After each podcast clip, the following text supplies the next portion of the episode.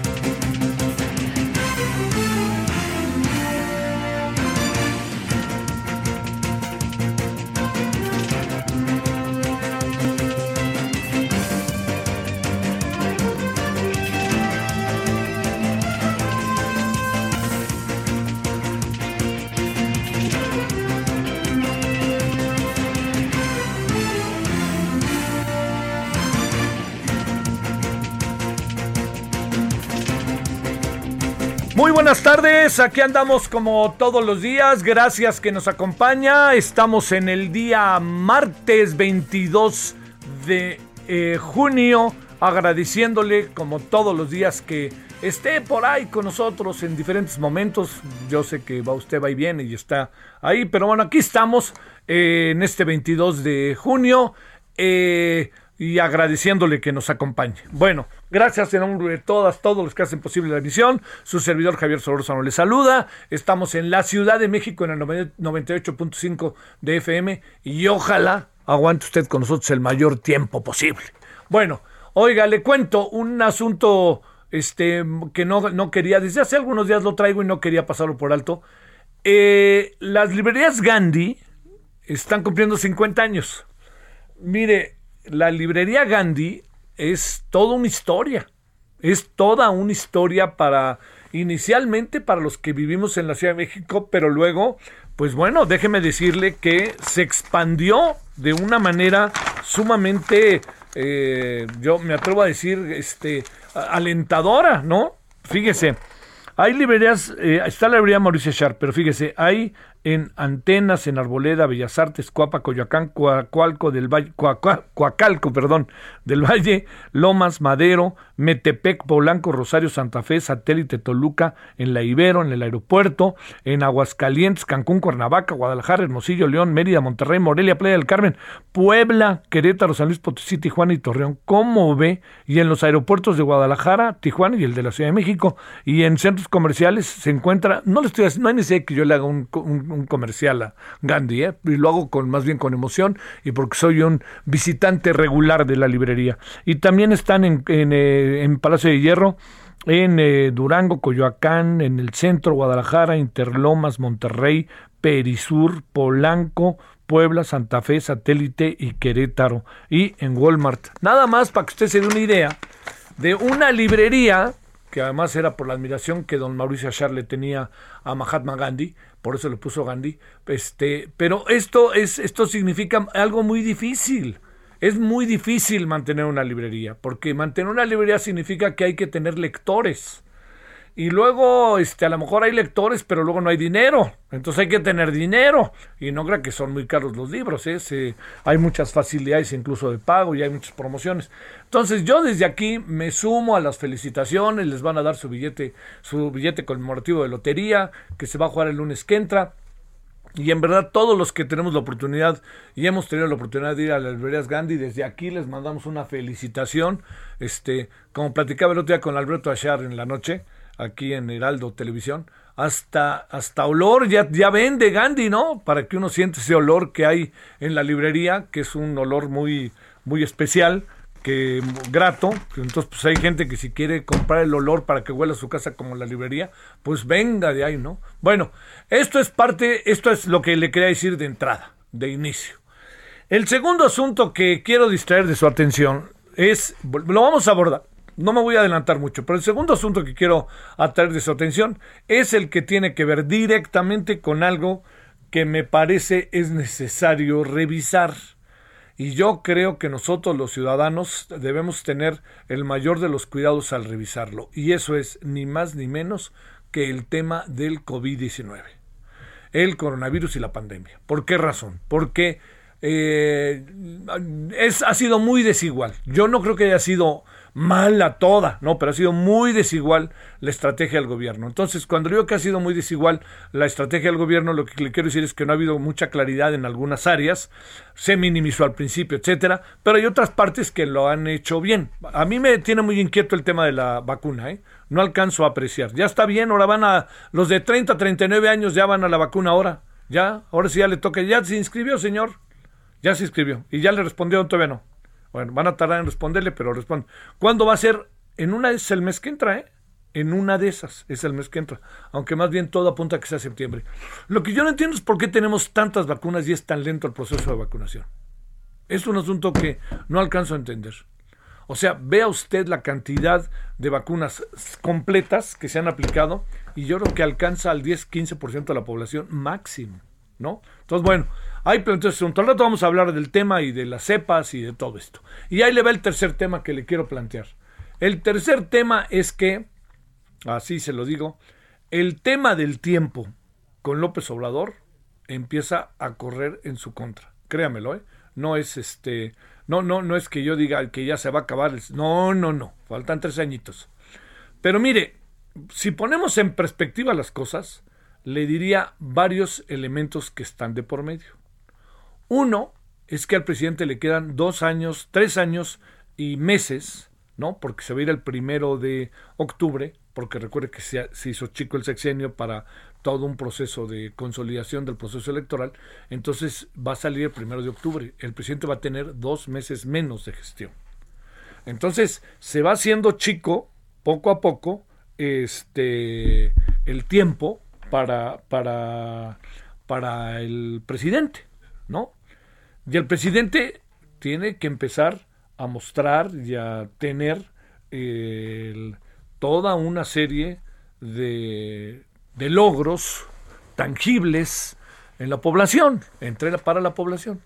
Uno de ellos, que es un logro tangible, este tiene, bueno, algunos de ellos tienen que ver, tienen que ver con varias cosas, pero déjeme plantearle uno. Uno son las políticas públicas. Es decir, si nosotros tenemos con el presidente una política pública, vamos a suponer de apoyo a las personas de menores ingresos y de condiciones más lamentables que vivan en este país, que es una gran mayoría, ¿cómo poder llevar efecto un proceso que esto permanezca, no que sea coyuntural. Como yo estoy ahorita se da, pero ¿cómo buscamos la manera de que esté él o quien esté? Tenemos ahí una política con características sumamente favorables para el desarrollo precisamente de quienes viven en condiciones más adversas. Esa es una de las cosas. Otro de los asuntos es, ¿va a aguantar el dinero para la tercera edad?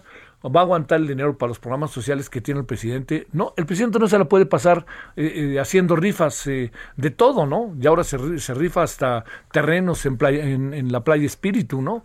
Que, que, está en el norte del país. Todo, todo eso que le planteo es algo que el tiempo de repente va a ser un factor ¿Por qué? Porque el presidente avanza con sus políticas públicas, las tiene que consolidar.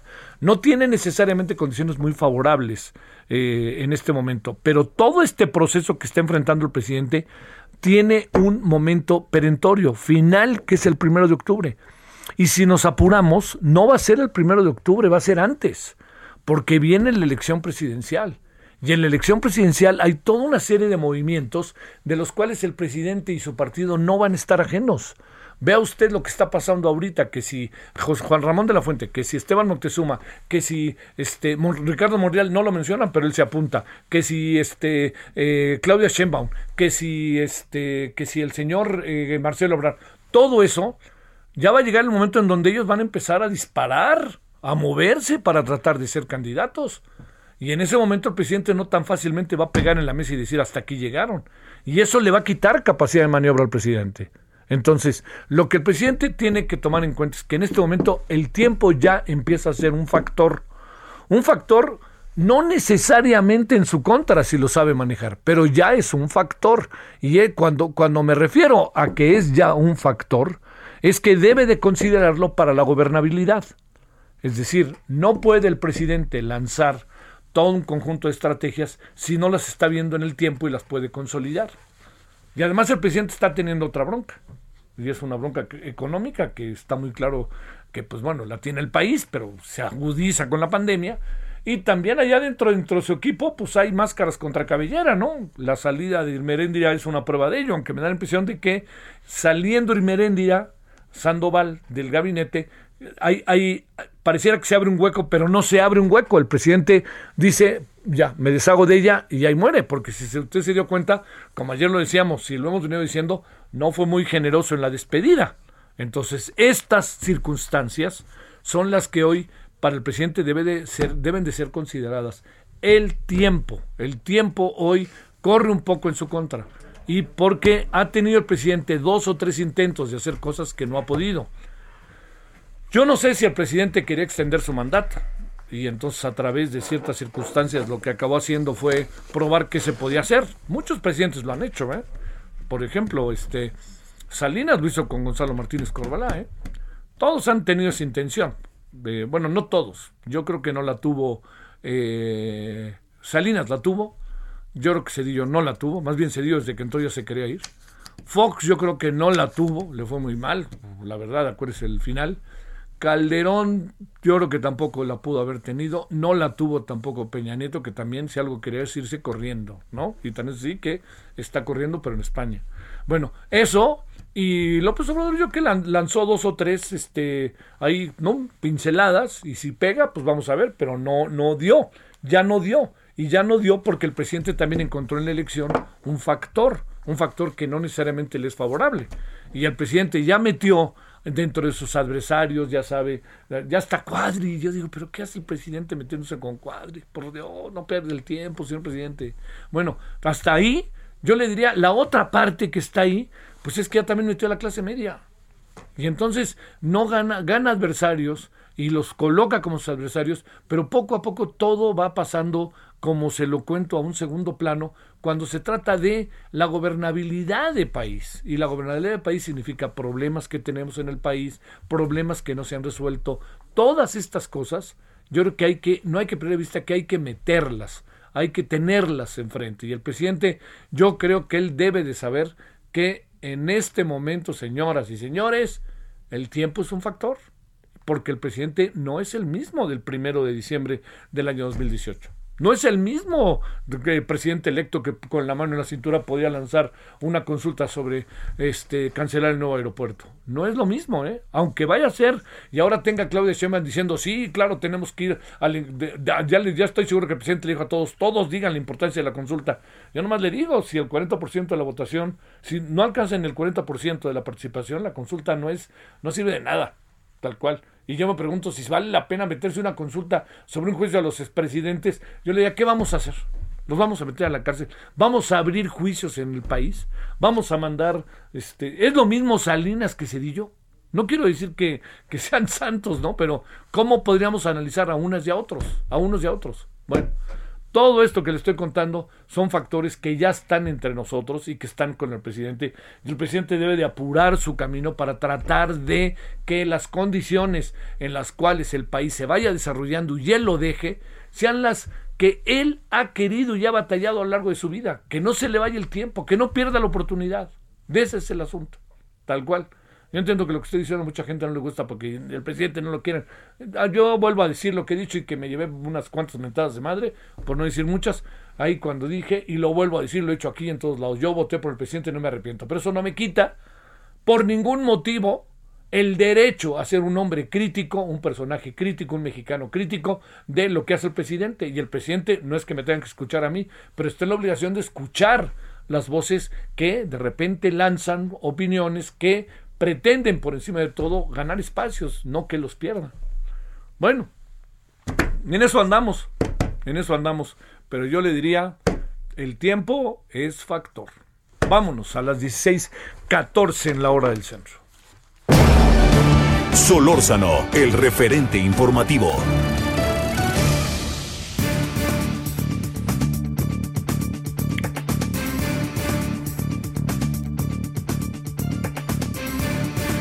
Bueno, le cuento que eh, tuvimos acceso a un eh, documento que se llama la Red Prociencia MX y nos llamó la atención lo que en el documento se da a conocer. Eh, no le contaré mucho para que sea la doctora Olivia Gal quien nos cuente quién es la doctora Olivia Gal. Ella es investigadora del Centro de Investigaciones Interdisciplinarias de, en Ciencias y Humanidades de la UNAM. Es integrante del SNI, del Sistema Nacional de Investigadores y del Consejo Nacional de Ciencia y Tecnología del CONACIT. Doctora, gracias que estás con nosotros. ¿Cómo has estado? Buenas tardes. Javier, ¿cómo estás? Muy bien. ¿Y tú? En verdad. ¿Cómo te va? pues, híjole, ya no sé ni qué decirte, pero yo te diría, a ver, yo, yo, que me, oye, yo que me pasé un buen tiempo de mi vida siendo profesor e investigador allá en la UAM Xochimilco, te digo, ¿Qué anda pasando con el tema de la ciencia, el gobierno, antes de que entremos a todo lo que ustedes han, a través de la red Prociencia han dado a conocer? ¿Qué, ¿Qué, supones que anda pasando? No puedo creer que para el gobierno y la propia, la doctora Álvarez Bulla, el asunto sea menor. Yo creo que es mayor. El problema, ¿qué ves? ¿Cómo, lo, cómo se alcanza a ver de una científica tan destacada como tú desde fuera? Bueno, muchas gracias por esa flor. Pero pues mira, eh, Mira, te voy a decir, eh, creo que lo que está pasando, la verdad, en el fondo, en el fondo, es que en el fondo el, el, presidente no entiende lo que es la investigación científica, no entiende la importancia de la investigación básica em, para el desarrollo de un país. Y cuando decimos desarrollo, no nos referimos solamente a la acepción de desarrollo que luego es tachada de ser solo una acepción neoliberal, sino para el progreso de un país en todas sus dimensiones. Y tiene, tiene un desprecio muy grande por el conocimiento académico y por quienes representan ese conocimiento. Em, desgraciadamente, porque eh, no pensábamos que esto iba a pasar en este gobierno. De hecho, los gobiernos que normalmente se autonombran o son nombrados de izquierda suelen no hacer esto, suelen más bien eh, priorizar eh, el apoyo a la cultura, a la ciencia, al conocimiento, a la, a la investigación. Entonces, aquí esto no se está comprobando. Ahora, es una sorpresa que la doctora Álvarez Builla, pues siendo una científica de hace mucho tiempo reconocida, em, pues esté colaborando, digamos, con esta forma tan poco respetuosa y tan poco apoyadora de este sector y de lo que este sector hace. Sí. Híjole, oye, eh, a ver, eh, digamos, pero siendo que la doctora procede del ámbito científico, del ámbito de la ciencia de toda la vida, la gente que está con ella, yo conozco a dos o tres eh, personas que, digo, me consta, trabajamos hasta juntos, están ahí en esto de la ciencia de siempre. ¿Qué es, qué es lo que no alcanzan a ver de qué se trata? O, o, todo, como hoy dijo el, el, presidente, hoy ya lanzó esto de que ya es un mito esto de la austeridad, pero pues bueno, he oído gente que habla de austericidio, no de austeridad, ¿no? Pues sí, pues mira, eh, sí, Elena Álvarez Builla eh, la conocemos muchos de nosotros de hace muchos años, algunos en forma cercana, otros menos cercana y otros la conocemos pues porque pues es una investigadora reconocida en un campo que es la ecología en un área particular de su campo.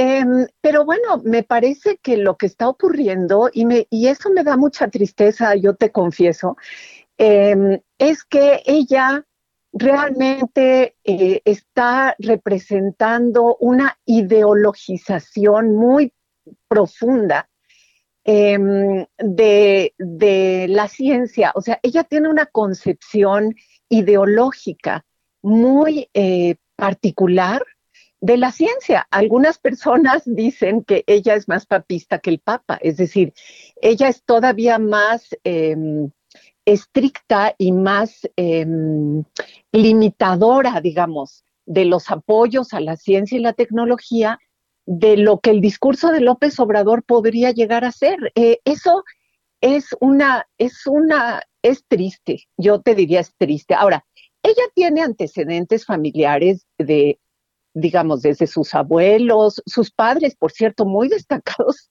investigadores, eh, antecedentes de izquierda, em, yo diría comunista, estalinista, de origen de la República Española. Claro, sí. Esto está influyendo mucho en la forma en la que ella está enfocando cuál es su verdadero papel, lo que ella cree que es su verdadero papel en, en como, como cabeza de sector en CONACYT, pero pues la comunidad científica cada vez más está diciendo, pues es que este no es el verdadero papel de quien encabeza el CONACYT. Híjole, híjole. A ver, ahora pues ni hablar, mi querido Olivia, entremos en materia. ¿Por qué lanzaron este manifiesto Prociencia MX, la red? Bueno, mira, primero te quiero decir que, bueno, tú has conversado con varios y varias integrantes de esta red. Quiero recordarle al público que esta red es una red que se creó de manera absolutamente espontánea, em, formada por académicos y académicas de muchas disciplinas, de muchas instituciones de educación superior, de investigación científica en muchas partes del país. Y se creó, ¿por qué? Pues porque muchos de nosotros que ahora estamos en Prociencia, nos empezamos a preocupar mucho justamente por esto que acabamos de, de lo que acabamos de hablar tú y yo ahorita. Porque empezamos a ver que en lugar de que esta eh, postura del presidente o de la propia Elena Álvarez Builla eh, favoreciera al sector científico en todas sus áreas, más bien no lo está haciendo. O sea, si teníamos problemas antes, porque mira, cuando nos dicen, es que tú antes dónde estabas y cuando criticabas, todos criticábamos. Esto hay que tenerlo claro. Siempre hubo algunos problemas en el CONACIT, los CONACITs anteriores, y siempre hubo voces críticas y propositivas. Pero muchos de nosotros dijimos, bueno, es que hay que hacer algo, hay que tener una voz pública, y por eso estamos aquí porque estamos preocupados. Em, y bueno, también quiero manifestar que yo vengo de las ciencias sociales y las humanidades, yo soy historiadora y hay ahora un ambiente incluso eh, pues fomentado por varios articulistas que dicen que antes se privilegiaba solo a las ciencias duras y naturales y las ingenierías y que el patito feo éramos nosotros, los de las ciencias sociales y las humanidades. Y yo creo que eso es un dilema falso, porque, bueno, la ciencia en México jamás ha sido eh, fomentada y apoyada como quisiéramos y como es debido. Eh, y las ciencias sociales y las humanidades en, recibían menos recursos en general, en total, pero tampoco podemos decir que las otras ciencias eran apoyadas como hubiéramos querido. Eso hay que tener mucho cuidado. Bueno, entonces, estamos aquí porque creemos que tiene que haber voces en la comunidad científica. Yo te diría que estemos, que estén pendientes de lo que está haciendo el CONACIT de, con lupa, porque la mayoría de nuestros colegas em, están tan absorbidos y absorbidas, absortos en su quehacer, que es mucho, es mucho el trabajo que esto te requiere, que muchas veces pues no están pendientes de todo lo que está pasando. La red Prociencia en ese sentido pues es una voz digamos, eh, pues de conciencia que está tratando de ser, estar pendiente y alertar, alertar. Bueno, doctora, te reto, te convoco a que en unos días volvamos a platicar, ¿no? A ver si pasó algo.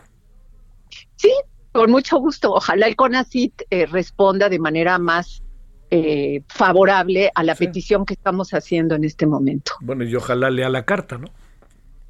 Pues eso yo creo que sí, supongo. Sí, sí. No, es que hay gente muy lista ahí, hombre. Yo de repente creo que se los lleva un poco la marea de las cosas, de repente me da la impresión, pero bueno, no, no, no, no diré más, no diré más, porque la verdad quisiera tener más información, pero no la tengo. Pero bueno, doctora, te mando un gran saludo. Muchas gracias. Y el agradecimiento que estuviste con nosotros. Gracias. Gracias, gracias. Bueno, vámonos a las 16.24 en hora del centro. Ahí tiene un testimonio maravilloso de esta doctora que es sensacional, historiadora, prociencia, país que no invierte en ciencia, país que no sale de sus condiciones desfavorables. El referente informativo regresa luego de una pausa. Estamos de regreso con el referente informativo.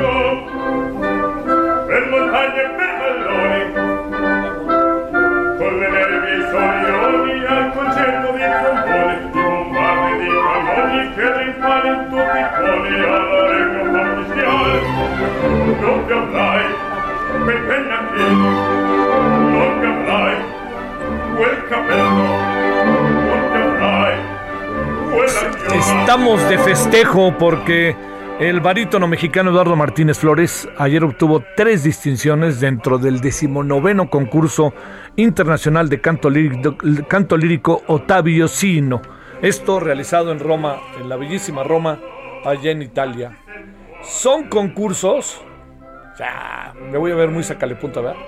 Son concursos importantísimos.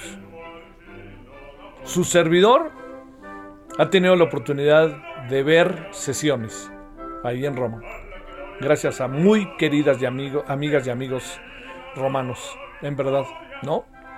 Que en Roma, pues la cultura, en cada, ahora sí que a cada paso que da, ahí se nos aparece la historia, que es padrísimo.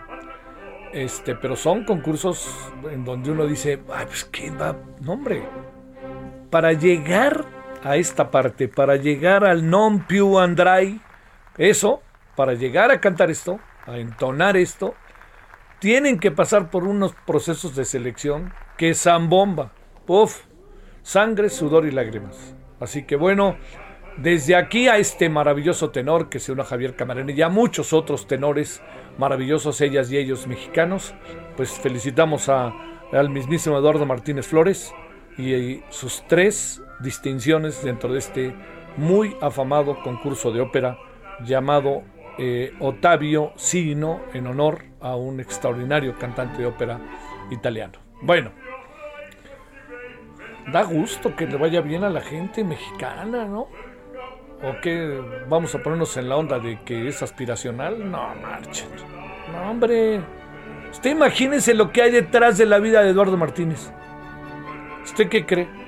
¿Y qué es lo que hay detrás de una persona que también genera, entiendo, a veces controversia como Alondra de la Parra? Imagínense lo que ha sido para ellos, para ellas. Chica friega en su vida, es una vocación que no les ha permitido ni asomarse a veces a la calle. Y ahí están, ya están las pruebas de quiénes son, ellas y ellos. Bueno, 16.34 en la hora del centro.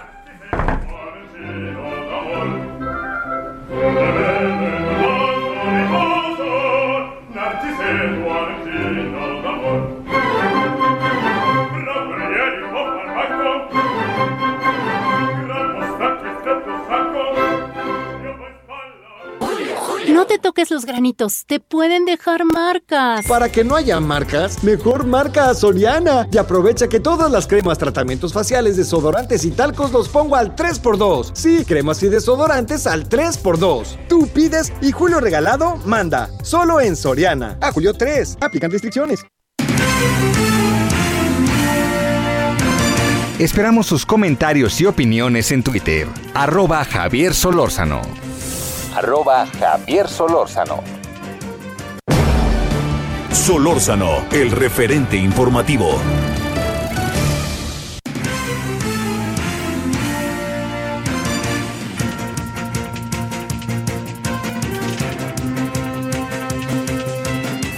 Bueno, vamos al tema dolorosísimo, tristísimo, complicadísimo. Por favor, escuche bien esta última palabra llamado Reynosa, Tamaulipas. Vámonos contigo, Carlos Juárez. ¿Qué es lo que dice la Fiscalía? Muy buenas tardes. Hola Javier, buenas tardes. Justamente una rueda de prensa que ofreció el fiscal Irving Barrios Mojica a las 2 de la tarde, en donde ya eh, habla, reconoce un poco el programa que ya se habíamos eh, comunicado, 19 víctimas de la masacre de Reynosa ocurrió el 19 de junio eh, por la tarde habla de, bueno, 15 víctimas eh, de población civil, cuatro presuntos delincuentes abatidos y ya eh, refiere explícitamente de una intervención, lo que ellos dicen que es una la hipótesis que más está eh, teniendo certeza, de la intervención de dos grupos delincuenciales, dos facciones del cártel del Golfo, la facción que opera en Matamoros y la facción que opera en, en Río Bravo, eh, identificados eh, de acuerdo a la fiscalía como escorpiones y ciclones que bueno se unieron y hicieron esta incursión esta masacre eh, en el territorio de otra facción del cártel del Golfo la que está en Reynosa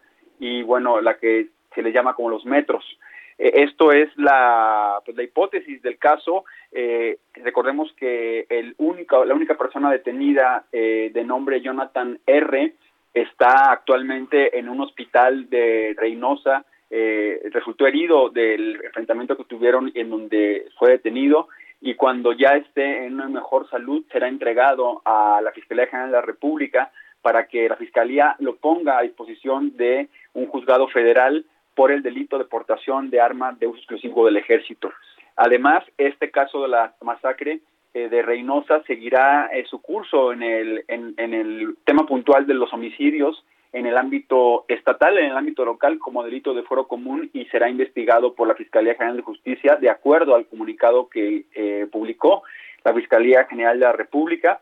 Y bueno, esto es por parte de la autoridad, Javier, por parte de las familias que han estado ya pues hablando un poco con los medios eh, también eh, en este largo trajinar. Desde el sábado hay familias que aún no pueden eh, tener el cuerpo de su, de su esposo, de su familiar.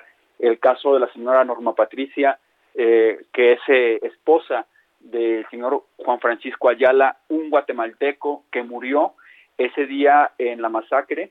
ya pasaron bastantes días desde el sábado, te, te comentaba, y no puede aún eh, tener el cuerpo, la Fiscalía General de Justicia le refiere que tiene que tener una carta eh, firmada por parte de la familia de la víctima del señor Ayala y contarte esta brevemente la historia del señor Juan Francisco Ayala, quien fue deportado eh, hace cinco años de Estados Unidos desde Houston hasta Reynosa. Él decidió quedarse en Reynosa, ahí conoció a la señora Norma Patricia y pues hicieron su vida.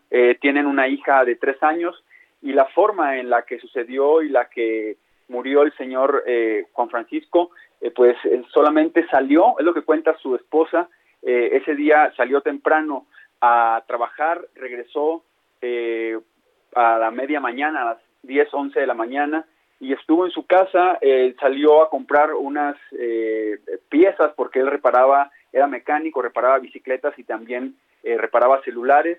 Salió, dice la señora Norma Patricia, salió al portón de su casa para ir a comprar algunas cosas. En ese momento, a las aproximadamente 12.40 de la, del mediodía del sábado 19 de junio, el comando armado se paró, le preguntó que qué estaba haciendo ahí el señor. La señora Norma Patricia, desde dentro de su casa, vio lo que pasaba, vio las armas, eh, decidió resguardar a su hija dentro de la casa, cerró la puerta y dice que cuando ella estaba esperando que su esposo entrara, pues escuchó los disparos y fue cuando ella se resguardó dentro del baño de su casa y una hora después que salió, porque comenta que siguieron los disparos, pues bueno, vio que su esposo estaba sin vida al pie de la entrada de la casa en Reynosa, en la avenida Almaguer, en la colonia de, perdón, en la avenida Rodríguez, en la colonia Almaguer, en Reynosa, Javier. Oye, eh, déjame plantearte, eh, ¿qué, es, qué, es ¿qué es esto, eh, Carlos, que explica que explican como un acto de terrorismo? ¿Cómo, ¿Cómo interpretar esto? ¿Cómo se los dijeron? Eh? Eh, pues mira, lo que refiere las autoridades es que es un hecho inédito, como lo hemos comentado, y son ataques directos a la población.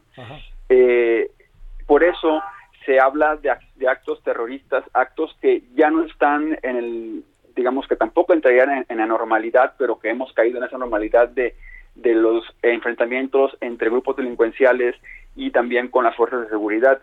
Este tema, al ser ataques directos, lo que el mismo fiscal refiere es que estos grupos delincuenciales quieren generar caos y quieren generar eh, eh, pues eh, movimientos delincuenciales, detenciones y lo que interesante lo que mencionó y puntualizó el fiscal Javier que al parecer todo este este tema es por el control del puente FAR, el puente que conecta a Reynosa con McAllen eh, y bueno, es eh, pues una vez más el camino, la ruta del dinero, lo que está generando este, la lucha por el territorio, lo que generó este acto, pues ya considerado por especialistas, por la misma autoridad como un acto en contra de la población civil, un acto terrorista.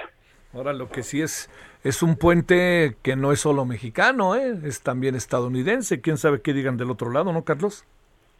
Exactamente, es un puente que siempre, bueno, eh, recordar, en, este año hemos, eh, en el santeblanco.mx hemos eh, reportado las declaraciones de Horacio Duarte, el, director de aduanas, que ha referido que una de las primeras acciones que tuvo al llegar al, al cargo fue la revisión de los, de los principales puentes en Tamaulipas, Nuevo Laredo, Matamoros, Reynosa. En el puente en Reynosa específicamente, Javier, se dieron cuenta de que había una colusión muy fuerte, muy fuerte entre autoridades de la aduana de México, es lo que refirió Horacio Duarte, para el paso del contrabando bronco de combustible. Esto, ¿qué, es? Es pipas que pasan de Estados Unidos hacia México o, tanques eh, eh, que refieren que vienen vacíos o con, o con menos cantidad de combustible, pero también esto pasa a la inversa camiones que refieren que van a Estados Unidos, de México a Estados Unidos vacíos, pero también llevan combustible y esto se estaba sucediendo en colusión con autoridades y, aunque aún no hay una, una investigación, digamos, que sea pública o un señalamiento sobre quiénes están detrás de la operación de este tipo de, de huachicol, como también se le puede llamar, eh, transfronterizo, pues eh, lo que es inevitable es es relacionar que si el control de esos territorios en Tamaulipas está del, por parte del crimen organizado, pues, pues no sería tampoco una novedad de que esta confrontación, que como dice el fiscal, hay un, un objetivo que es el puente de FAR, pues bueno, se dé también por el, control de ese contrabando, entre otros, ¿no? Como el de armas, el de personas, el de productos, o el de droga, en fin.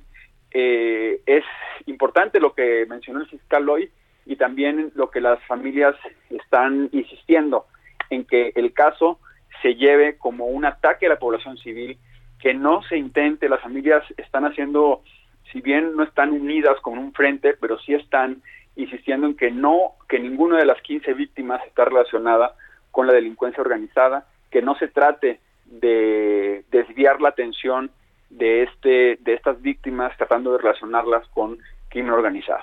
Sí, me parece que es este revictimizar a las víctimas y me parece despiadado, me parece una justificación de quinta que me parece que por ningún motivo debemos de aceptar nadie. Muchas gracias, Carlos. Javier, muchas gracias y toda la información. También no sé si te pudiera claro, tener, eh, darte algo más que se está dando en este momento. Sí. Eh, sobre el caso del gobernador Cabeza de Vaca. A ver. Hay una información importante. El Congreso de Tamaulipas, la bancada del PAN, que es una mayoría, eh, presentó hoy una iniciativa para agregar un párrafo, eh, un tercer párrafo a la constitución política del Estado eh, que hace referencia justo al, al desafuero de un gobernador y a las decisiones que toma un Congreso en torno a una declaración de procedencia o no a un desafuero. O sea, la bancada, present, la, la, bancada presentó este esta iniciativa, eh, se turnó a, los, a la Comisión de Puntos Constitucionales, sin embargo, pues se va a esperar que lo aprueben debido a que ellos tienen mayoría y lo que esto va, eh, va digamos, a, de aprobarse, va a impedir es que la próxima legislatura del Congreso de Tamaulipas, una legislatura que eh, virtualmente, digamos, por los resultados electorales, tendrá mayoría de morenas, no pueda, no pueda eh, eh, modificar la resolución de no homologación del desafuero que, que se dio el 30 de abril. Eh, primero eh, lo que decidió la Cámara de Diputados Federal y uh -huh. después la no homologación que, que dictó el Congreso de Tamaulipas. Entonces es un blindaje, lo que se está intentando es un blindaje total y, y abiertamente el diputado Félix García Aguiar, quien fue el que presentó la iniciativa, diputado panista, pues dijo que esto se está haciendo para eh, evitar que se quiera desestabilizar en el, en el periodo final de gobierno a eh, el Poder Ejecutivo de Tamaulipas. Bolas, no que no tronabas pistolitas, ahora sí que el último minuto también tiene 60 segundos, ¿no, mi querido Carlos? Pues así es, veremos qué es lo que sucede, porque ya en el plano legislativo legal es eh, no, sabemos si, si, si, inclusive llegando la mayoría de Morena puedan también echar para atrás esta iniciativa. En fin, ese, lo que hemos visto, este caso del gobernador Cabeza de Vaca, es está en el campo legal eh, totalmente y bueno, pues ahora el Congreso intenta hacer esta maniobra para pues mantenerlo hasta que hasta que acabe su, su sexenio, también esperar que la Suprema Corte de Justicia se hablaba de que esta semana iba iba a votar y a resolver la controversia 50-2021, que esa ese documento es el clave, Javier. Si la sí. por, Corte dice que no tiene fuero o que no hay fuero porque ya decidió así la Cámara de Diputados Federal, pues ya no valdrá ninguna maniobra a nivel estatal y el gobernador tendrá que ser separado del cargo, pero bueno, ya veremos qué pasa. Muchas gracias, buenas tardes.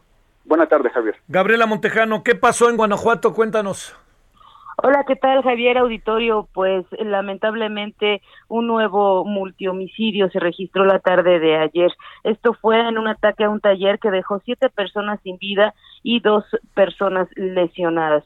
Los hechos se registraron en el taller de motocicletas ubicado en la calle Amado Nervo, en la comunidad de San Nicolás de los Agustinos, en el municipio de Salvatierra aparentemente las víctimas se encontraban pues en el establecimiento cuando llegó un grupo armado y les disparó para luego huir. Algunos testigos informaron que entre las víctimas pues se encuentran dos propietarios del lugar y un ayudante. El resto eran clientes y amigos y hay varias versiones de cómo se originó el ataque. Sin embargo, pues hasta el día de hoy ya hubo reacción de parte de la presidenta municipal Alejandrina Lanusa, quien pidió a la ciudadanía no revictimizar a las personas fallecidas y volvió a señalar que los elementos de la Guardia Nacional en este municipio de Salvatierra pues no tienen recursos ni vehículos para realizar rondines de vigilancia en este municipio. Y bueno pues esto como parte de lo que sucedió. Están realizando las investigaciones, pero sí se confirmó el saldo pues de siete personas sin vida y dos lesionados. Este es el reporte desde Guanajuato.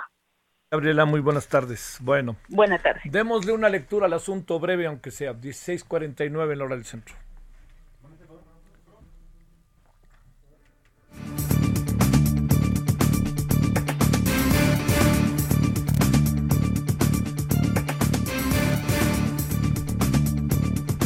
Bueno, está con nosotros Luis Omar Montoya Arias, doctor en historia por el CIESAS, miembro del Sistema Nacional de Investigadores de México.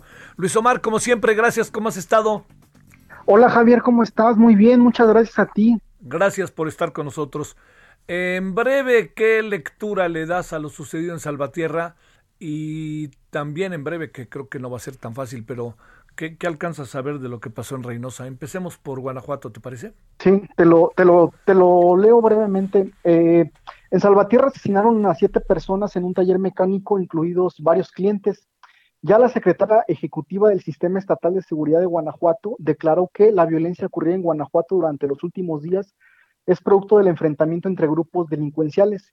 En Reynosa mataron a 19 personas al azar, 14 de ellas civiles, en diferentes puntos de la ciudad.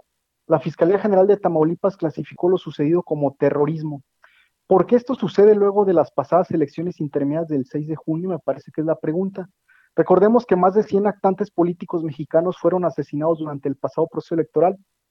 La chilena, la chilena Michelle Bachelet, alta comisionada para los derechos humanos de la ONU, externó su preocupación por la violencia política en México. Se calculan 87 mil asesinatos en lo que va del sexenio López Obradorista. En el de Calderón fueron 30 mil, en el de Peña Nieto fueron 42 mil como referencia. Si echamos mano de conceptos matemáticos, la constante es la violencia y la variable está en la reconfiguración política de las entidades luego del 6 de junio. Recordemos que en Tamaulipas, Morena será mayoría en la próxima legislatura estatal el proceso contra cabeza de vaca sigue abierto. La violencia de los últimos días responde al diálogo entre carteles y el nuevo mapa político que se está eh, configurando luego del 6 de junio. El meollo, Javier, es el poder. Sobre Guanajuato diré que de 46, eh, de 46 municipios, 22 fueron para el PAN, entre ellos León, Celaya, Irapuato y la capital. Tres para Morena, destacan Silao y Salamanca, que están en el corredor industrial. Tres para el PRI, San Miguel de Allende destacando, dos para el PRD, Jichuy, Tierra Blanca, siete la alianza PRI-PRD, tres el Partido Verde, dos redes sociales progresistas, dos Movimiento Ciudadano, uno para Nueva Alianza y un independiente en Santiago Marabatío, quien por cierto ganó por dos votos de diferencia. En, en, cuanto a los diputados locales, diré que de 22 curules en Guanajuato el PAN ganó 21 y Morena 1. Los líderes del nuevo Congreso panista serán Víctor Manuel Sanela Huerta por Irapuato y Luis Ernesto Ayala Torres por León. Ayala Torres pues es un viejo lobo de mar y Víctor Manuel Sanela Huerta representa la sangre nueva del PAN, es un panista de cepa de origen italiano con muchas facultades y, muchísimas capacidades profesionales. 14 municipios serán gobernados por mujeres, de, de las cuales nueve son del PAN, destacando Alejandra Gutiérrez en León y Lorena Alfaro en Irapuato. Ambas se desempeñan, perdón, se desempeñaron como contraloras municipales y como diputadas locales. La conclusión es que la violencia eh, que se registró en los últimos días tanto en Guanajuato como en Tamaulipas tiene que ver con reacomodos políticos a raíz del 6 de junio. Por supuesto que lo sucedido en Tamaulipas, pues raya en la demencia, ¿no? Eh, recordemos lo que hace tiempo aconteció en San Fernando, en fin. Y bueno, en, en, Guanajuato, pues ocurrió en Salvatierra, que es este de estos municipios en el sur de Guanajuato, de los que ya hemos referido en varias ocasiones, que se encuentran en esta zona de disputa entre, entre estos dos eh, famosos cárteles, pues incluido el Santa Rosa de Lima, Javier. ¿Habrá terrorismo para hablar de lo que pasó en Reynosa? Sí, definitivamente. Eh, digo, salieron a matar al azar a la gente, ¿no? Eso sin duda es terrorismo. Eh, se dice pues que lo, lo, que pretenden estos grupos es pues sembrar terror en la gente para poder de esa manera apoderarse pues del, del territorio pero sin duda a mí me parece que, no podemos, digamos, ignorar el nuevo reacomodo político en el país y en este caso en Tamaulipas y sobre todo también lo que sucede pues con el gobernador ¿no? y este proceso de intento de desafuero que promueve el gobierno federal.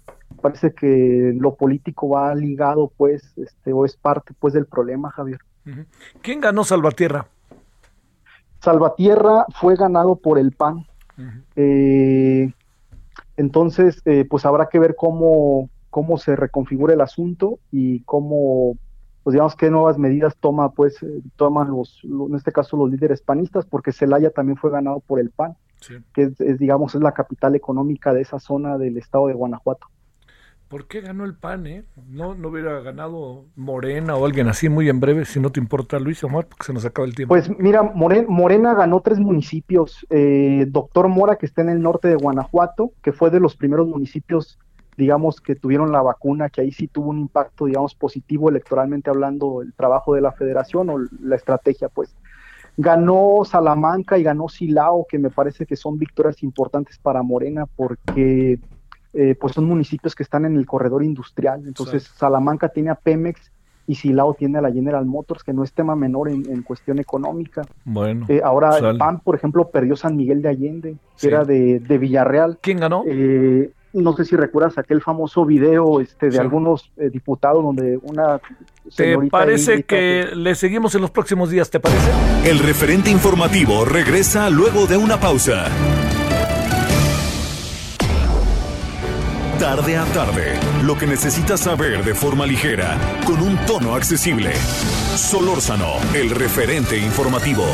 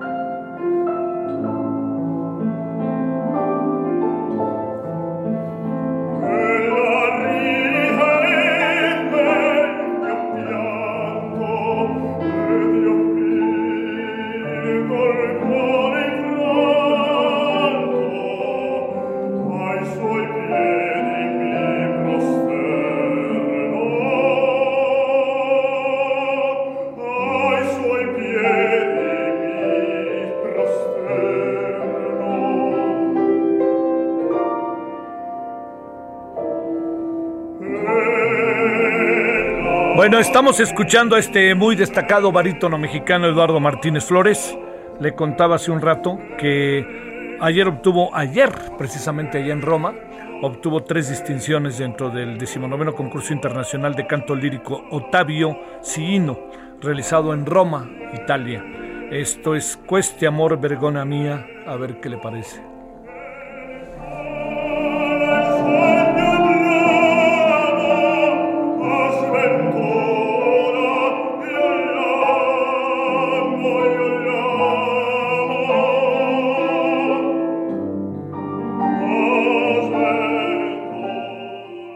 Mejor de México está en Soriana. Aprovecha que la manzana Red Delicious está a solo 29.80 el kilo, limón con semilla a solo 19.80 el kilo y pepino verde a solo 9.80 el kilo.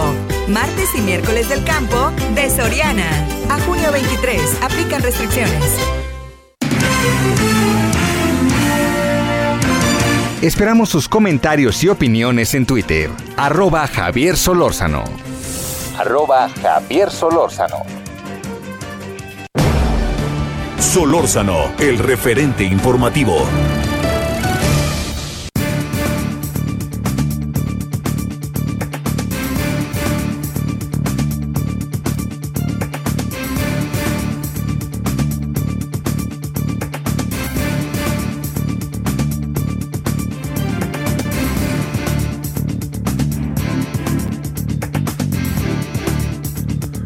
Bueno, aquí andamos, eh, a ver, andamos con que si debimos ponernos en verde, que si no nos adelantamos, que si está creciendo, que si aparecen nuevas cepas o nuevas variantes. Bueno, pues le pedimos eh, ni más ni menos que a la doctora Susana López Charretón, viróloga especializada en rotavirus y divulgadora de temas virológicos, que esté con usted y con nosotros. ¿Cómo has estado, doctora? ¿Cómo te ha ido? Buenas tardes. Hola, ¿qué tal? Muy bien, gracias. ¿Tú qué tal?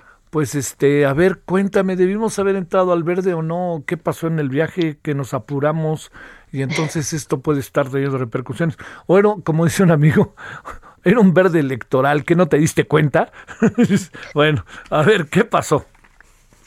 Pues sí, la realidad es que sí fue muy precipitado, sobre todo esta decisión de empezar a abrir escuelas, que es que los colores dan mala señal. El verde quiere decir ya acabamos y todo el mundo a la fiesta y todo el mundo no pasa nada. Y esa no es la señal que queremos dar. Verde quiere decir ya estamos en menos problemas, pero no quiere decir ya la liberamos. Y, creo que eso es lo que sucede. O sea, lo que estamos viendo ahora, sí están subiendo los casos en muchas partes, porque se abrieron las puertas sin decir, pero entren con cuidado, ¿no? Síganse cuidando. Entonces, eh, pues ya lo habíamos hablado, no somos diferentes de ninguna parte del mundo y hemos visto rebrotes, estamos viendo muchos rebrotes en Sudamérica, ¿no? En Inglaterra inclusive ya alargaron el periodo de confinamiento un mes más. Entonces sí, e, en esas estamos. A ver, eh, eh, esto que, que, nos dices, eh, doctora, nos ha colocado como que pareciera que viene una tercera ola, pero nos andan diciendo que la tercera ola, la tercera ola no será tan, tan fuerte, ¿no? Pero al fin y al cabo es tercera ola. También el señor López Gatel, que dejó de hacer las conferencias de prensa, nos habla de que ha aumentado y que está aumentando todo esto. En fin, ¿Qué, hacer ante todo esto? ¿Qué, ¿Qué piensas y qué piensas de estas declaraciones? ¿No estaremos adelantándolo indebida, adelantándonos indebidamente muchas cosas? Yo creo que sí, yo creo que tenemos que ser mucho más claros en los mensajes y, y llegar a la gente diciéndole que esto no es abierto o cerrado, sino que tiene tintes y que tenemos que aprender a vivir con el virus eh, con precauciones o sea, el día que empezó el verde en Ciudad de México, tú veías el, el periódico y estaba abarrotado el metro.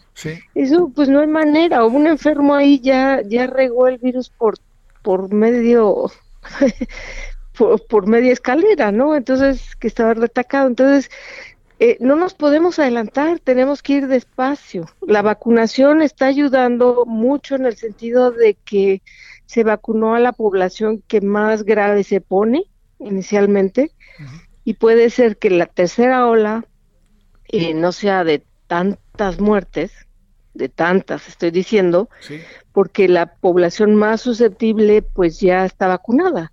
Pero eso no quiere decir que no va a haber problemas, eso no quiere decir que pues ya ni modo que me dé catarrito y se acabó.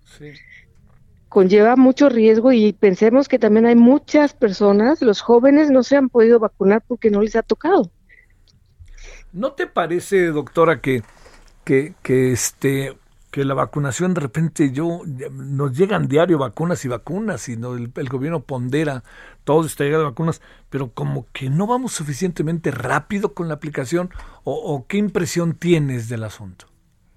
Sí, yo creo que vamos lento porque pues llevamos no tenemos una cobertura de vacunas completas, o sea, las dos dosis de más del 20% de la población y ya llevamos cuántos, cuatro o cinco meses desde que iniciamos. Vamos lento y eso es en parte, bueno, yo creo que en parte es porque no llegan suficientes vacunas, aunque nos dicen cada día que llegan millones y millones, ¿no?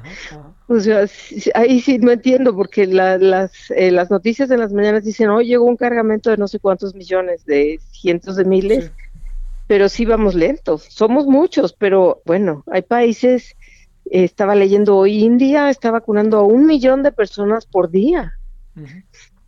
y, bueno, pues sí se puede acelerar, creo yo. Y luego no quisiera pensar que antes de las elecciones se intensificaron y luego le bajaron, ¿eh? Pues para qué pensamos mal si siempre pensamos mal. Oye, doctora, a ver, ¿Cómo andamos con este tema en donde se detectan, no sé si la palabra se, sean, y más se lo digo una viróloga antes de que yo, me, ahora sí que me den un zape, como luego se dice, pero se detectan dos nuevas cepas o dos nuevas variantes. Eh, ¿Ahí qué anda pasando exactamente en Yucatán? sí, o sea, no son nuevas variantes, son variantes que ya se están mapeando en todo el mundo, ¿no? Ajá que eh, la OMS les cambió los nombres y ahora se llaman alfa, beta, gamma, pero que las empezamos a platicar hace poco como la que apareció primero en Reino Unido y la que apareció en Sudáfrica. y la que apareció en Brasil y ahora hay otra que le llaman Delta que apareció, predominó mucho en India. E, esto es normal y los vamos a seguir viendo estas cuatro y cinco y muchísimas más, pero aún no sabemos de ninguna que sea que cause enfermedad más grave. Algunas sí parece que son más, digamos, pegajosas, como que se contagia más gente con un infectado, pero hasta ahora pues es algo que esperábamos, que los virus cambian y así están cambiando. Mientras más rápido nos vacunáramos, menos chance le daríamos al virus de, de replicarse y cambiar. Oye, ahora, bajo estas condiciones, doctora, eh, digamos, eh, la afectación es distinta o al ser variantes más bien tiene que ver, más que con los, con los efectos, tiene que ver con la rapidez con que se propaga el virus pues es la rapidez con la que se propaga el virus es la que favorece que hagas más malas copias, ¿no? O sea, se cuenta que tienes una copiadora al máximo. Sí. Mientras más se replica, pues das más chance de que haya errores y estos errores son los que están causando las variantes que pueden ser a favor o en contra del virus. Entonces, pues si vamos disminuyendo la velocidad de la copiadora, o sea, reduciendo la cantidad de contagios, vamos a tener cada vez menos variantes que esa es la clave. Surgen, o sea, estas surgen por la rapidez en que aparece el virus y el virus se vuelve loco y se echa a andar. Sí, ajá, mientras más gente se infecte, pues más se replica y más chances hay de variar. De que varíen. Este, eh, digamos, esto de la tercera ola, ¿lo, ves? ¿Cómo, ¿Cómo lo ves como viróloga? Porque al fin y al cabo es un asunto que si volteamos la cara podríamos tener quizás no una tercera ola brutal, pero sí una tercera ola suficientemente fuerte como para que mucha parte de la, de la sociedad esté afectada. Sí, yo creo que esto echar las campanas al vuelo fue muy temprano, eh, especialmente en, lugares tan concurridos como es Ciudad de México, en los que esto digo es abrir o cerrar la puerta. Yo creo que en este caso, primero hay que decir, vamos a ir despacito, nadie puede andar en las calles sin cubrebocas, no se puede estar pegado a la gente, o sea, como que esas medidas las vamos a tener que conservar.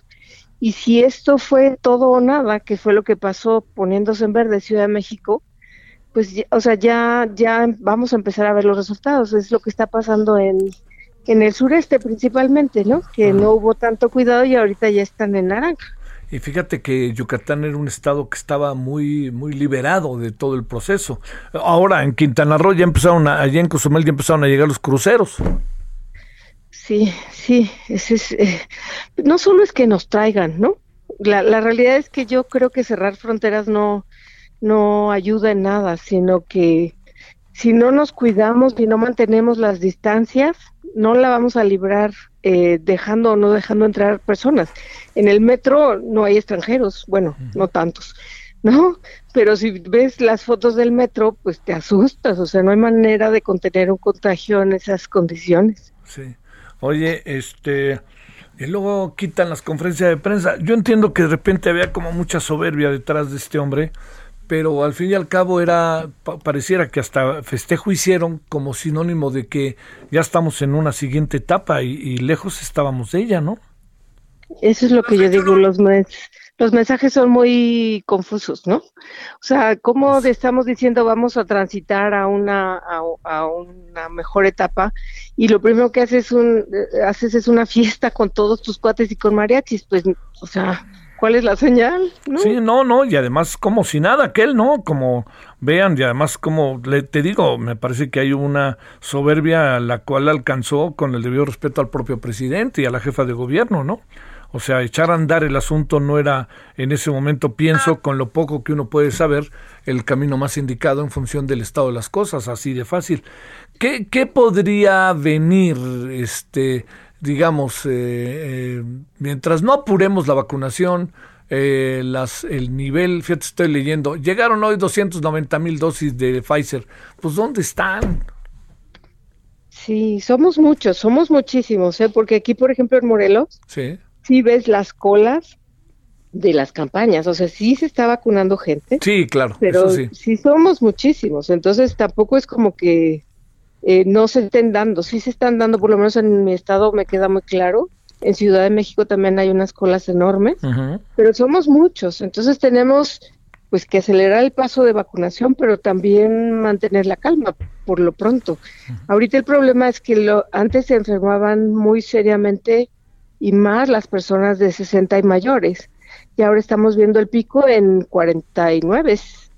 Entonces, pues, este, nos tenemos que seguir cuidando. Sí. bueno. Y colabora poco o nada nuestro presidente sin ponerse cubrebocas, ¿no? Ya viste ahora en Nueva York también ya vi que está el 80%, 70% vacunado, entonces ya está como juego libre, ya hasta los Yankees van a jugar con 60 mil espectadores o 50 mil espectadores, que no sé si a lo mejor, ¿eh? Yo no creo, porque sí tienen mucha cobertura, pero por ejemplo la población latina, hispanoamericana en Estados Unidos no se quiere vacunar. Claro. Y esa forma una, este, bueno, es un grupo muy grande. Sí, cómo no. Entonces ahí sí también tiene riesgos, no, no, no se ve tan trivial la cosa en ninguna parte. ¿eh? No, no. Bueno, pues no le dicen a Nueva York Puebla York. Pues por, por algo es, ¿no? Pues por la gran cantidad de poblanos que andan por allá. Así es. Doctora, te mando un gran saludo y agradecimiento que estuviste con nosotros. Igualmente, que estés muy bien. Qué bueno, ¿ya te vacunaste, verdad? Ya, ya. Las dos. Las dos. Completa. Completa. Yo estoy igual. Pero bueno, yo sí, yo sí iba mucho antes que tú, querida doctora. Lo aseguro. Muchas gracias. Qué amable.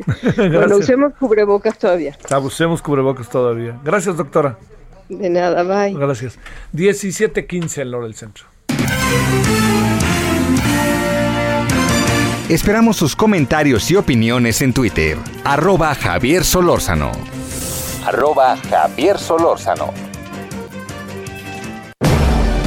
Solórzano, el referente informativo.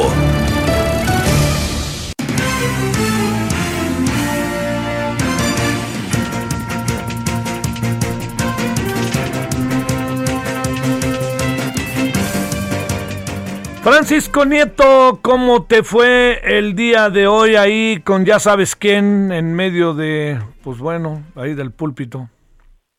Javier, ¿qué tal? Eh, muy buenas tardes. Pues hoy fue martes de la salud y ahí estuvo el subsecretario de salud Hugo López Gatel que quien informó que hay un incremento del 9%, de 9% de contagios de COVID-19 en el país y el fin de semana podría subir a un 18%. Esto quiere decir que sería el doble de lo que actualmente hay en el país. Explicó que eh, se podría presentar un cambio en la tendencia de la pandemia, pero también cabe la posibilidad de que no sea significativo, porque también han habido repuntes, dijo, pero que se dan hacia la baja, con una tendencia a la baja. En ese sentido, pues pidió estar expectantes y seguir con las medidas de protección y evitar congregarse en espacios públicos, eh, pues porque eso podría generar problemas de salud. Él, estuvo ahí con eh, los, el gabinete de de, salud. Ahí estuvo también el presidente Andrés Manuel López Obrador, quien escuchó pues estos mensajes de salud y también bueno pues ahí estuvo Marcelo Ebrard quien anunció que México participará en la Expo eh, 2020 Dubai el primero de octubre del, primero de octubre de 2021 al 31 de marzo con la idea pues de promover la economía y el turismo y la cultura en México y bueno también explicó que eh, México alista y ya mandó vacunas a otros países. Eh, él explicó que se fueron ya vacunas hacia Belice, Bolivia, para, Paraguay y esta semana se mandarán dosis a Guatemala, El Salvador, Honduras, Jamaica y Trinidad y Tobago y también explicó que se dieron que pues que México donó un millón de insumos de insumos médicos a Guatemala y también pues hoy el presidente habló de la consulta popular explicó el INE cuenta con los recursos necesarios para realizar esta consulta que se llevará a cabo el primero de agosto para preguntar a la gente si eh, eh, se debe o no enjuiciar a los expresidentes del país. El, presidente López Obrador recordó que el INE eh, tiene más de 10 mil millones de pesos de, de presupuesto anual y bueno que si están diciendo los consejeros que no les alcanza pues deberían de bajarles al tema de lo que gastan dice el presidente que tienen uno de los sueldos más caros, más altos, que ganan más que el presidente, que incluso pues comen en buenos en restaurantes y que pues están eh, eh, tomando también buenos vinos, entonces el presidente pues les dice que cómo no les va a alcanzar si todos se lo gastan pues en los viáticos y en las comidas. Y bueno, más tarde, eh, ya cuando concluyó la, la mañanera, eh, llegó a Palacio Nacional el ingeniero Carlos Slim y también la eh, jefa de gobierno de la Ciudad de México, Claudia Sheinbaum. Primero llegó ella y después llegó el ingeniero. Estuvieron más de una hora reunidos a puerta cerrada con el presidente Andrés Manuel López Obrador, pero al final ninguno de los dos decidió pues dar declaraciones a los medios de comunicación que lo estábamos esperando incluso pues eh, el señor Carlos Slim salió por otro lugar eh, lo eh, ingresó su, su, coche al estacionamiento de Palacio Nacional y, él salió por la calle de Correo Mayor y bueno pues no dio ningún tipo de comentarios. También la jefa de gobierno pues no quiso dar ningún tipo de comentarios pero bueno todo indica que el tema fue el, el, el pues el, el, avance de la mesa técnica para revisar el tema de la línea 12 hay una petición por parte de la jefa de gobierno para que pues Grupo Carso, la empresa de Carlos Slim, pague pague todo toda esta renovación, incluso volver a ser parte de la obra de la línea 12, pero bueno, seguramente el presidente estará dando explicaciones, detalles de lo que hoy se, se, tuvo en esta reunión, Javier, pues es parte de lo que sucedió el día de hoy en, en la en Palacio Nacional, estuvo muy movido.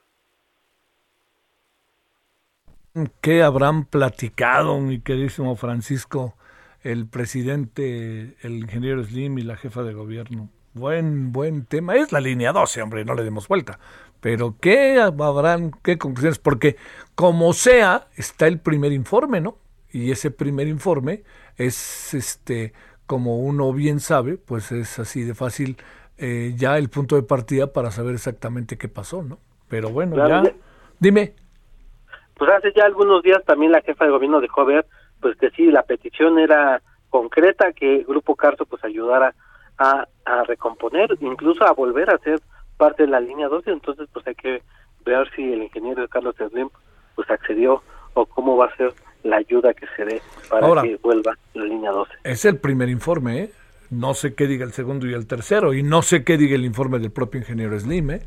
Que esa es otra variable, el informe que se está haciendo también a través de México, etcétera, ¿no? No, no me queda muy claro qué es lo que todavía quede al final de la historia, ¿eh? Todavía hay ahí mucho por escribir. Francisco, muchas gracias. Buenas tardes. Gracias. Misael Zavala, ¿dónde andas?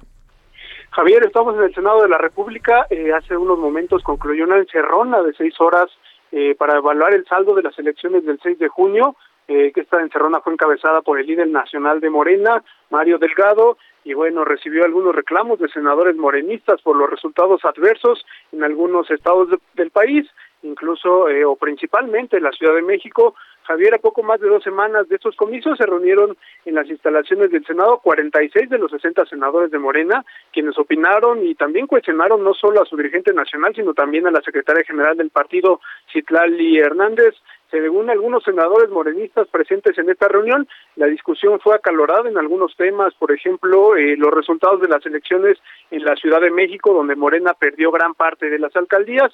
También, Javier, los reclamos vinieron eh, de senadores pertenecientes a otros estados, como por ejemplo San Luis Potosí, Querétaro y también Chihuahua, donde los resultados tampoco fueron favorables para Morena. Y bueno, a su salida, eh, Mario Delgado aceptó que la Ciudad de México es un tema que Morena tiene que reflexionar y revisar a fondo para recuperar de inmediato los adeptos, ya que la Ciudad de México pues es de izquierda, así como lo afirmó. Eh, por su parte, Ricardo Monreal aseguró que se hizo una evaluación crítica y seria con la Dirección Nacional del partido y calificó eh, pues de normal los comentarios críticos de los resultados electorales provenientes de algunos senadores, ya que afirmó que no hay, no hay que actuar de eh, posiciones de conformismo. También eh, te comento, Javier, que por otra parte, Monreal prácticamente le cerró la puerta al senador del Partido Verde Ecologista de México, Raúl Bolaños Cachocue, en sus aspiraciones para presidir la mesa directiva del Senado de la República. Esta disputa por la presidencia del Senado está entre cinco senadoras, eh, todas morenistas, eh, entre ellas Maribel Villegas, Marta Lucía Micher, Berta Carabeo y Imelda Castro y Ana Lilia Rivera curioso, Javier, y ya para cerrar esta intervención, es que Monreal se reunió con las cinco aspirantes a presidir este Senado de la República y les pidió no hacer campañas ni autopromoción en medios de comunicación y que por favor también lleven a cabo un proceso que no genere fisuras al interior de la bancada. Es así como eh, pues se llevaron a cabo las reuniones en este Senado de la República, hubo reuniones muy movidas en cuanto a la dirigencia de Morena y también en cuanto a la presidencia del Senado que se renovará el primero de septiembre próximo, Javier. Te mando un saludo, gracias Misael. Gracias Javier, buena tarde. Lo que son las cosas a este, a este senador al que le cierran la puerta del Partido Verde Ecologista, Bolaños Cacho, eh, pues es el que lanzó la propuesta de la extensión de dos años de mandato del señor Arturo Saldívar. Yo creo que pensó que lo iban a premiar, pero nanay, ¿cuál premio? Eso está muy claro. Va a ser una mujer, ni vuelta le demos, la próxima presidenta del Senado. Ya ni le demos vuelta. 17-24 en hora del centro. Pausa.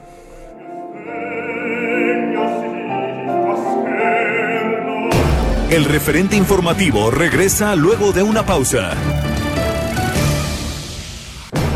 Estamos de regreso con el referente informativo.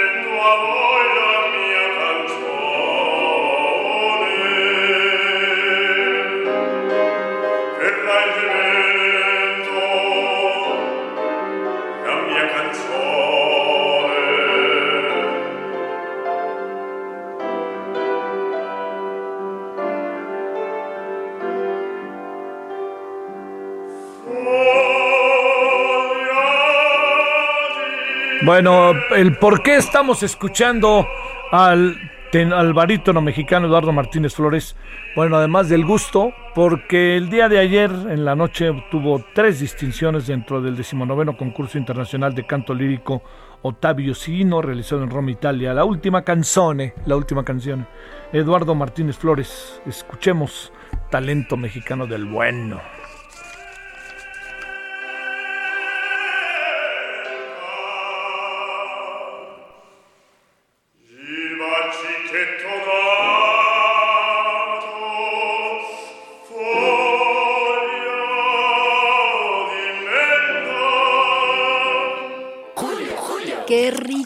Agua! ¿Cómo la hiciste? El que sabe, sabe.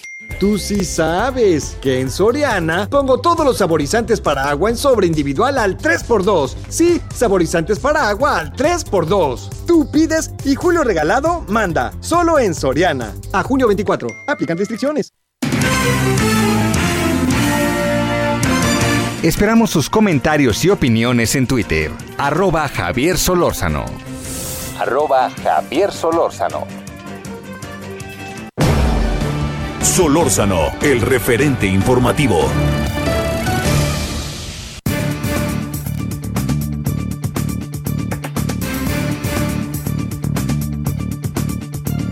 ...17.34 en la hora del centro. Bueno, eh, la Secretaría de la Función Pública, como usted sabe, cambió, ¿no?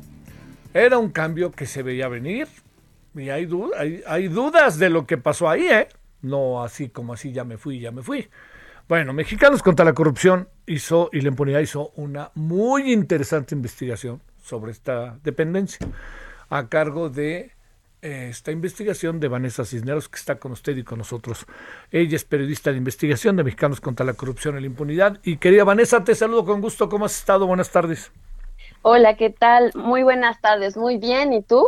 Pues este bien, pero aunque ya sabíamos que esto iba a pasar tarde que temprano y que hay muchas cosas en medio del por qué, cuéntanos qué investigaron y cuál es la huella que dejó la señora este Irmeréndira Sandoval. Claro, te cuento a ti y a tu auditorio con gusto. Por favor. En Mexicanos contra la Corrupción, mis colegas y yo encontramos que la Secretaría de la Función Pública eh, compró kits de pruebas de antígeno, también las conocemos como pruebas rápidas, eh, cada kit con 25 pruebas y las pagó en 11.600 pesos. Hasta ahí, pues todo bien, pero ¿cuál, cuál, ¿cuál es el asunto con que haya pagado este precio? Bueno, pues nosotros nos dimos a la tarea de buscar en otras dependencias cuánto han pagado por estas mismas pruebas y encontramos que, por ejemplo, el IMSS pudo conseguir las mismas, las mismitas pruebas eh, con precios eh, pues mucho más bajos. Eh, encontramos precios de cotizaciones de 3.100 pesos, por ejemplo, en contraste con los 11.625 pesos que pagó la Secretaría de la Función Pública.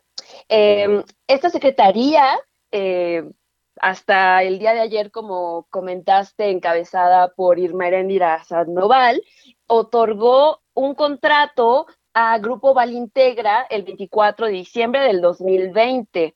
¿Qué pasa con esta empresa? Pues detectamos que es una empresa que no tiene ni personal ni experiencia en el ramo.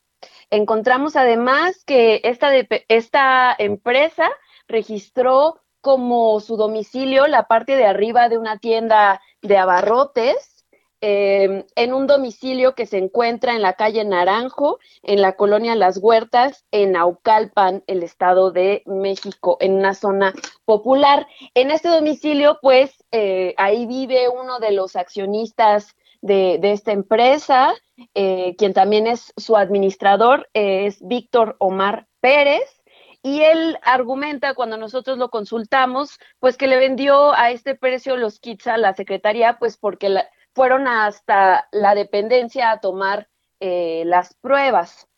Em, cuando le preguntamos también, eh, porque em,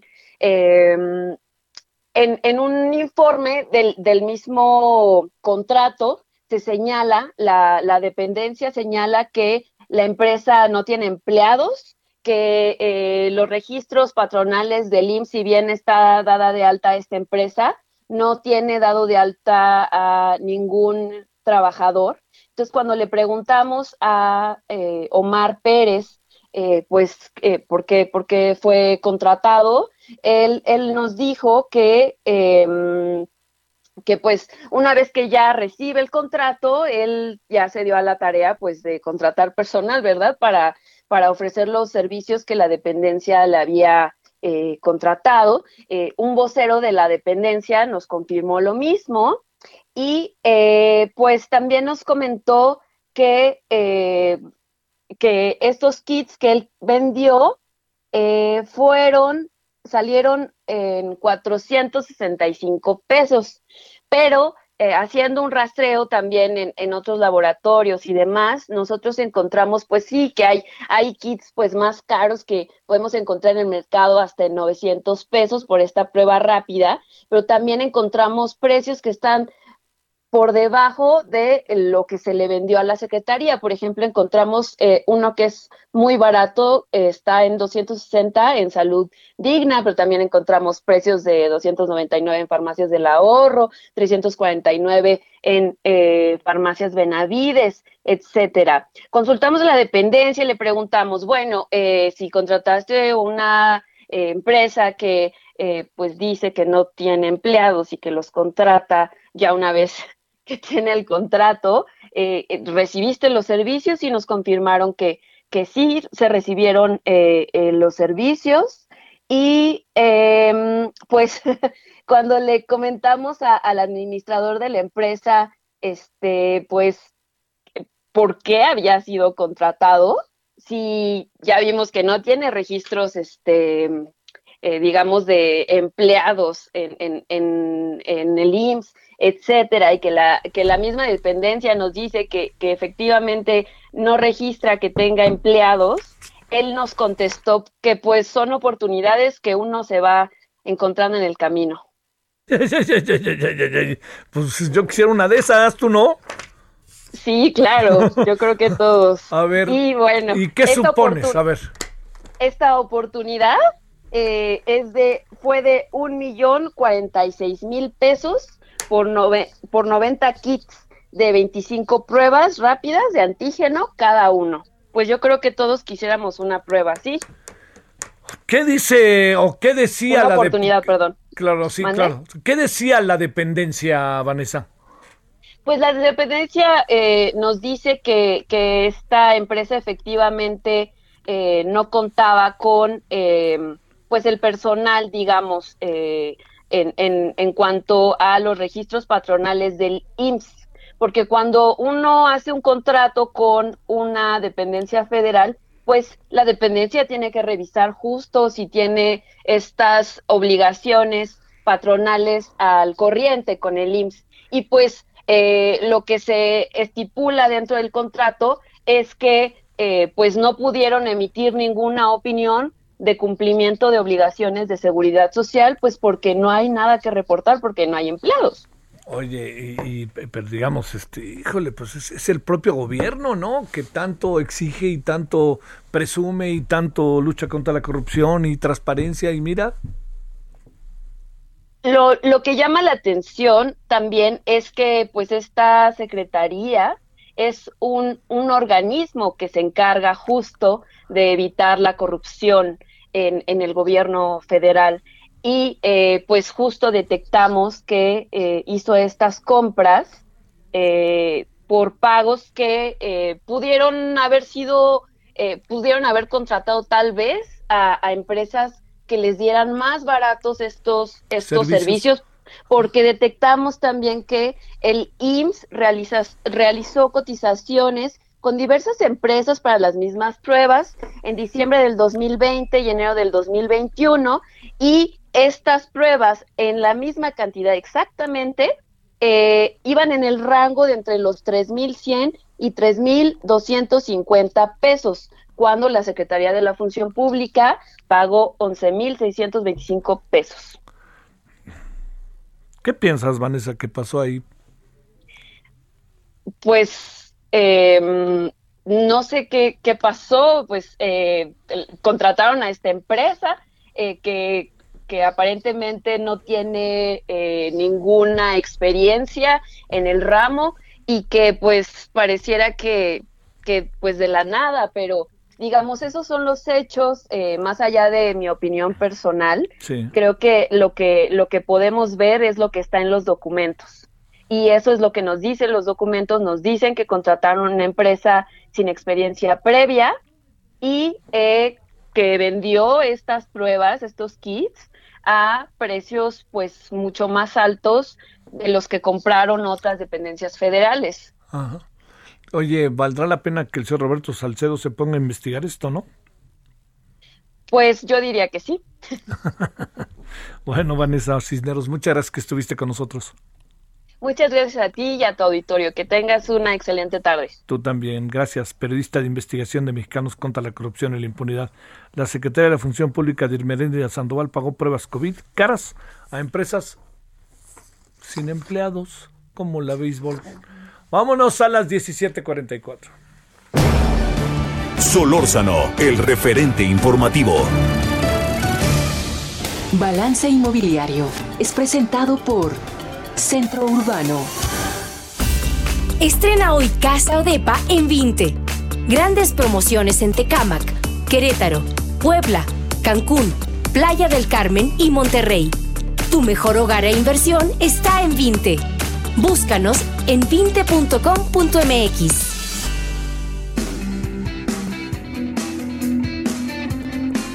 Bueno, como todos los martes, Horacio Urbano, querido Horacio, ¿cómo has estado? Buenas tardes. Querido Javier, muy bien, muy buenas tardes. ¿A poco sí bajó el precio de la vivienda en la Ciudad de México? ¿Hubo menos demanda, más demanda o qué pasó en el mercado? No lo eh? creas, Aunque no lo creas, hay datos de que de que del 2018 a la fecha la, la en, la Ciudad de México bajó 10% el precio de la vivienda. es mucho, ¿no? Es mucho, es mucho. ¿Se, ¿se recuperará o no? Mira, sí, porque es un poquito un dato tramposo, porque es eh, los benditos promedios, ¿no? Que los promedios dicen eh, la parte media de la realidad, pero no dicen la realidad como la vives en la calle. Si tú vas a algunas colonias, verás que la vivienda ha subido y ha subido bastante, y, y, y, y si vas a otras, verás que no ha subido ni bajado porque no hay oferta, hay muy poca. Si tú vas a buscar una vivienda de un millón de, un millón de pesos, te vas a encontrar con que no existen en la ciudad.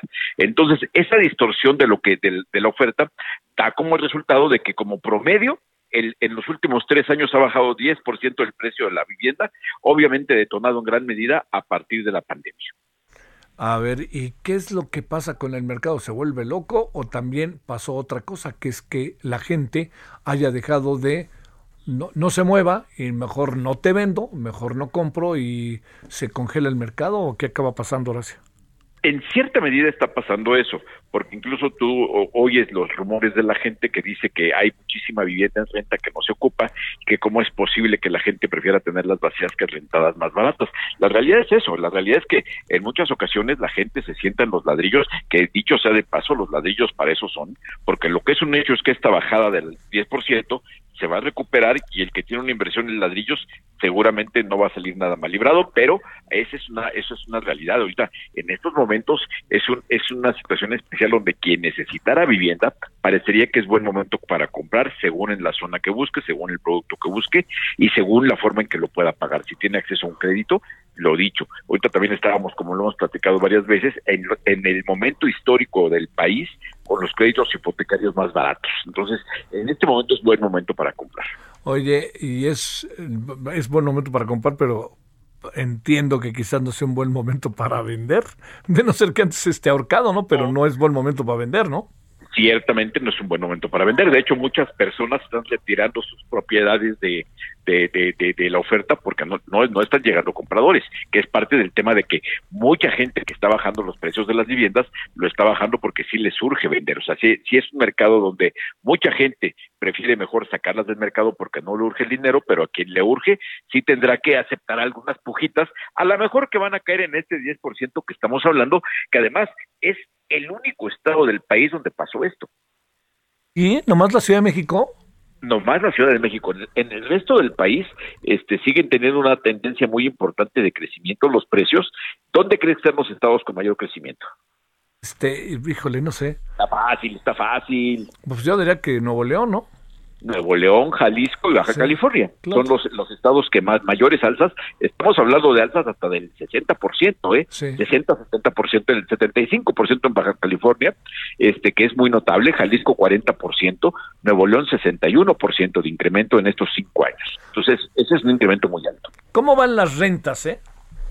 Las rentas van también paradas por el hecho de que muchas personas están no están no están encontrando eh, quien les rente y lo, lo, que están haciendo es aguantarse. No va a haber un, un, una caída de precios. Esto que estamos viendo de, la caída del 10% en los precios promedio, lo dicho, es un promedio, no es un reflejo de la realidad que si tú vas a un proyecto que viste hace un año vas a llegar y va a estar 10% más barato. No, ¿eh? no es la regla. Habrá proyectos, casos específicos, siempre hay ahorcados. Si es un momento para quien llegue con la lana en la, en la bolsa a recorrer lugares para buscar. En una calle te puedes encontrar de 50 casas en venta, que una de ellas le surge la lana y te van a agarrar una oferta más, más baja, ¿no? Más baja. Oye, a ver, y eh, digamos, eh, ¿prevés eh, un momento en que haya una recuperación del mercado? Sin duda, sin duda. A, mí me parece que esa recuperación del mercado se debe de dar, ojalá, yo, yo espero que en un año o un año, cuando mucho, cuando ya se estabilice, se estabilice esto, haya menos problema para los inquilinos, también haya cierta estabilidad, porque en este momento hay mucha gente que está postergando decisiones porque, a ver, están en home office, ¿van a regresar a la oficina? Entonces, hay decisiones importantes de vida, lo que te decía yo alguna vez. Habrá gente que diga, después de esto, sí voy a comprar casa, pero ¿qué crees? En lugar de comprar en la periferia porque no me alcanzaba para el centro, pues mejor la compro de plano en, en, en Toluca, la compro en Puebla, trabajo a distancia, compro una casa más barata ya y vivo re bien, porque ese costo de los, del, tema de los precios es otro tema, porque mira, en esta tendencia que te digo que, que la Ciudad de México es el único lugar del país donde la vivienda bajó 10%, también es cierto que la vivienda, eh, que la, Ciudad de México es el único lugar del país donde el precio promedio cuadrado, el, de un metro cuadrado de, una propiedad está arriba de 20 mil pesos. Es el único lugar del país y, y, y, el estado que le sigue está lejísimo de ese monto. Entonces, la Ciudad de México sí se ha encarecido y se ha encarecido fundamentalmente no porque hayan subido los precios, sino porque se redujo la oferta de vivienda económica para echar para abajo el promedio. Entonces, la Ciudad de México es muy cara. Si tú le preguntas a cualquier joven, oye, tú puedes comprar en la Ciudad de México, pues se vas a reír, es triste lo que la situación que se vive hoy para los jóvenes, pero eso tiene que ver con que se libere y haya posibilidad de producir vivienda barata que hoy no existe.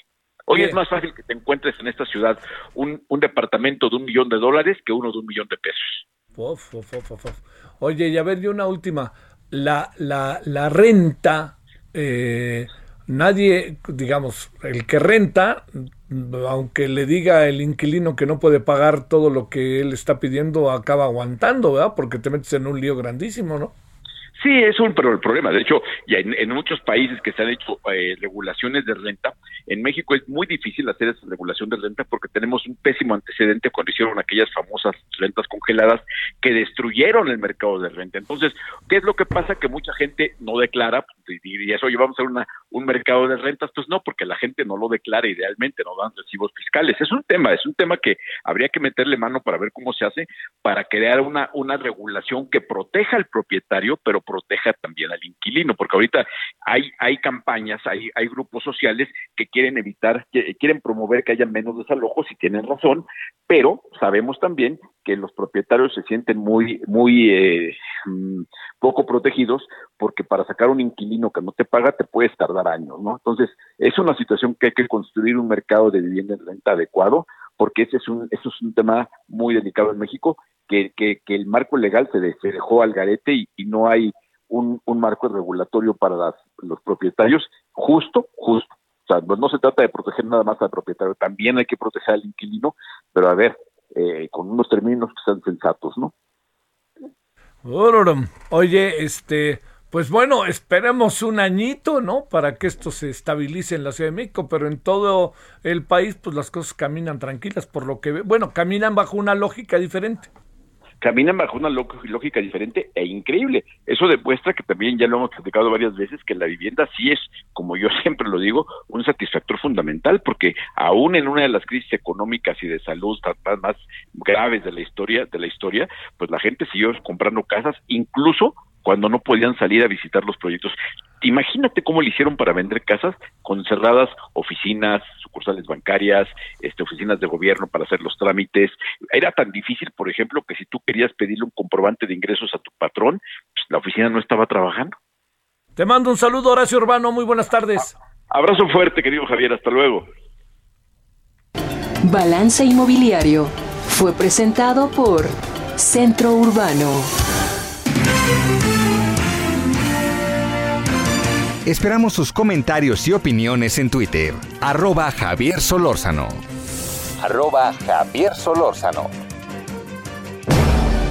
Solórzano, el referente informativo.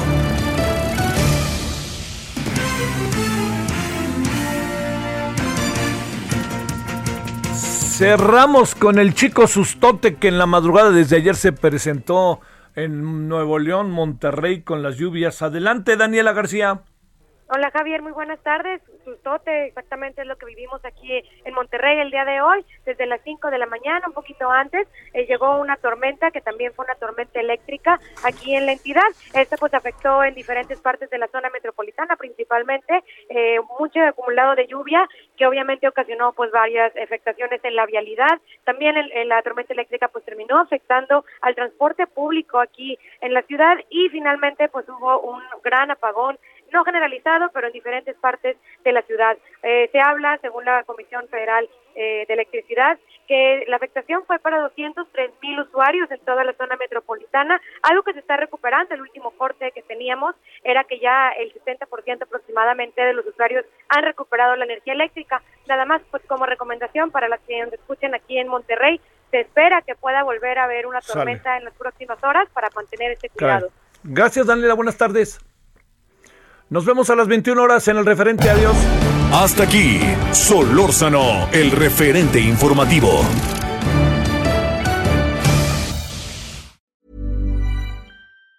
Even on a budget, quality is non-negotiable. That's why Quince is the place to score high-end essentials at 50 to 80% less than similar brands. Get your hands on buttery soft cashmere sweaters from just 60 bucks, Italian leather jackets, and so much more. And the best part about Quince, they exclusively partner with factories committed to safe, ethical and responsible manufacturing. Elevate your style without the elevated price tag with Quince. Go to quince.com/upgrade for free shipping and 365-day returns.